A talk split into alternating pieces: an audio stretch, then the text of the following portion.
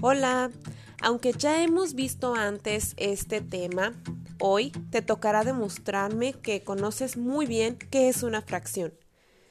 Realiza la actividad que te presento en la imagen, donde debes de representar fracciones.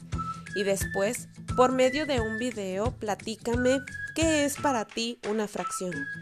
Puedes utilizar algunos objetos para mostrarme el ejemplo. Si aún no te queda claro, mira el video que te comparto.